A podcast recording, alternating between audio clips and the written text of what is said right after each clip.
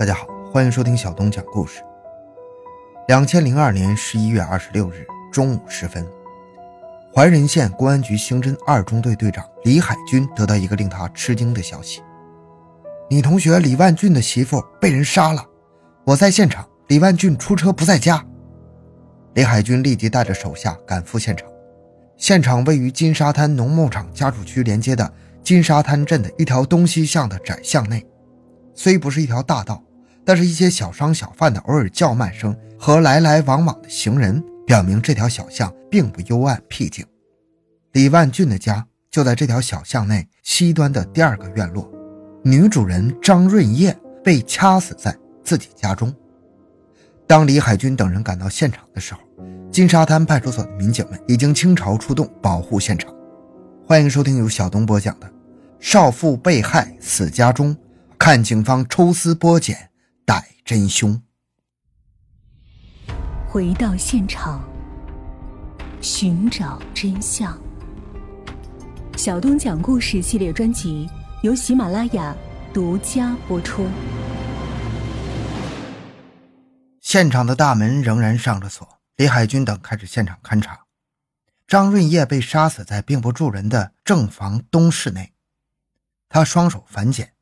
被一根约一米多长的细细的单股花线，也就是双股家用电线中的一股所捆绑，剩余的花线还紧紧地缠绕在死者的脖颈上，脸上搭着一条湿漉漉的白毛巾，脑袋空悬着在炕沿边，整个身子仰面躺在炕上，裆部还被凶手挑了一刀，右面瓷砖的地面上只发现了死者带有少许水渍痕迹的拖鞋印。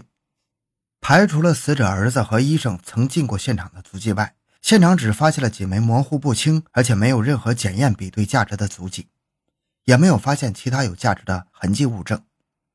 堂屋和东西两屋的其他地方未见异常，甚至连骑马的翻动迹象也没有。这间不到九平方米的南房是居室兼厨房，属于那种锅灶连着土炕的典型的北方农居。炕沿边放着一盆没有剪完的豆芽，地面上还盛着几盆炖肉、豆腐以及炖煮好的羊杂。缓缓地扫视了一圈这间不大的小屋，渐渐的，他将目光集中在了锅台上三枚烟头和散落的烟灰上。他越瞅越觉得，这烟头和烟灰与女主人干净的锅台显得极为扎眼。进而仔细观察，发现烟头上的过滤嘴和搁在旁边的多半盒春香烟相一致。全神贯注的李海军将目光转向了地面，光润明亮的地面散落着四根已经点燃过的火柴棍随着目光的移动，他看到门槛外侧也有一枚扔弃不久的春香牌的烟头，还有洗脸盆架上空空如也，应该搭放的毛巾不见了踪影，而脸盆里已经用过的洗脸水还在。经初步检验，死者是被先扼颈致死，后又被缠上上那股单股花线的。死者身上也没有强暴的痕迹，裆部的那两刀也只是将毛裤拉开了一个大口子。后经死者丈夫李万俊辨认，香烟和火柴是他家的，而捆绑死者成色较新的单股花线肯定不是他家的。昨天才领回来的分两处存在正房里的三千一百块钱工资，只剩下了两千块。另外得知，上午九点半左右，死者的妹妹曾经来过电话，打了几次无人接听。案情分析会上，刑警们分成了三派。一派意见认为，凶手比较熟悉死者家中的情况，并与死者认识。从对死者家中小孩上学、丈夫出车等作案时间的选择和昨天领回工资的知情程度判断，凶手可能与死者是同一个生活交往圈里的人，手头急需钱。而且情形更像是赌徒、吸毒者，趁其丈夫出车之机，携带作案工具溜入李家，借故与死者攀谈，试探虚实之后，实施了抢劫杀人。死者裆部的一刀，完全是为故意转移视线之举。持此种意见的人认为，本案的性质为财杀，凶手对目标早已锁定，有备而来。特别是知道死者丈夫昨天领了工资这一情节。下一步工作重点应该围绕死者丈夫展开调查，而另一派人则认为，凶手虽然与死者认识，但从现场感受和对作案的手段及过程分析来看，不能排除仇杀或者情杀的可能。其主要根据是，凶手仅仅是为了以一千一百块钱而动杀机，现场也没有明显的翻动的迹象，财杀的可能性显然有点牵强附会。第三种意见则认为，凶手更符合流窜作案的特点，强调的理由是，凶手大白天在大路边作案，而不避讳路边过往的居民，这只有那些有案底又不计后果。敢于杀人灭口的重大流窜犯才做得出来。如果是熟人蓄意作案，或者为情，或者为仇的话，那这起案件做的也太草率了。他完全可以选择其他更隐蔽的机会实现这一目的，不必冒如此大的风险。从凶手在南房抽烟这点来看，确实表明了凶手与死者的相识关系。也许这一点正是此案的一个突破口。持此种意见的，将案件的性质同样圈定为抢劫杀人。三种分析意见，每一种意见似乎都有道理，眼下谁都难以驳倒谁。但在侦破过程中，采用的是两路出击：一组人围绕死者丈夫交往的人员展开调查，一组以现场为中心向外进行扩展式调查。然而，令警方没有想到的是，走访调查并不顺利。左邻右舍都是避而不谈，让警方没有抓手。这时，李海军想到了那根单股花线，又由电线冒出一个电工的意象。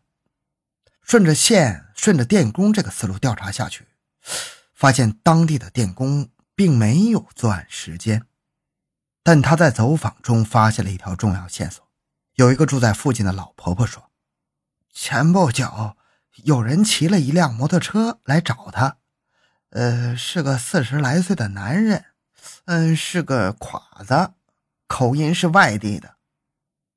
这个侉子是个蔑称，在当地人这是多指蛮人或者流氓。十几分钟之后，李海军找到了李万俊，问道：“你现在给我好好想想，你或者你媳妇有没有认识一个外地侉子的亲戚？”李万俊不假思索，脱口说道：“莫非是周义成？”据李万俊介绍，这个周义成是他妻子，也就是死者的表姐夫。从十七岁被劳教到三十八岁，先后三进宫，整整在里面待了十八年。一九九七年刑满释放之后，听说又在大同城区犯了案，好几年了，到处躲案子。现在躲在大同煤矿的一带的小煤窑下面。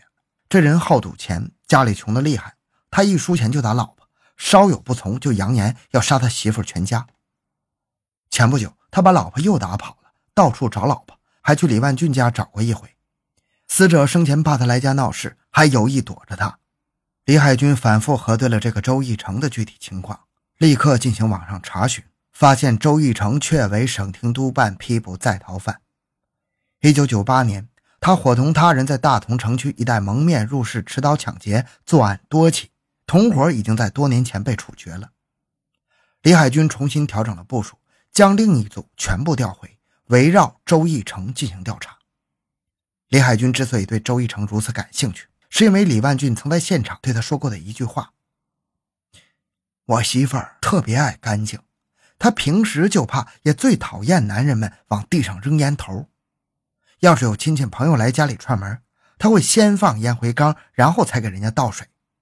那么，凶手为什么会接二连三的把烟头拧灭在正亮的锅台上，而女主人为什么就不先把烟灰缸放在跟前呢？看来，女主人与凶手之间存在什么别扭关系，是他一个并不乐意招呼，但是又招惹不起的不速之客。二十七日下午，李海军等人在上西庄村大姨子那里。得知前一阵子周玉成找老婆离开了上西庄后，他马上给他四表妹张润叶打了电话，告诉他最好躲避一下周义成。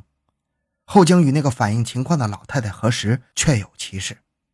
就在外地侉子来找张润叶前半个多小时，死者曾对这个老太太说：“要是有人来找我，你就说我不在家，说我出门了。”有人提出周义成是可以考虑，但确定为重大嫌疑人的条件。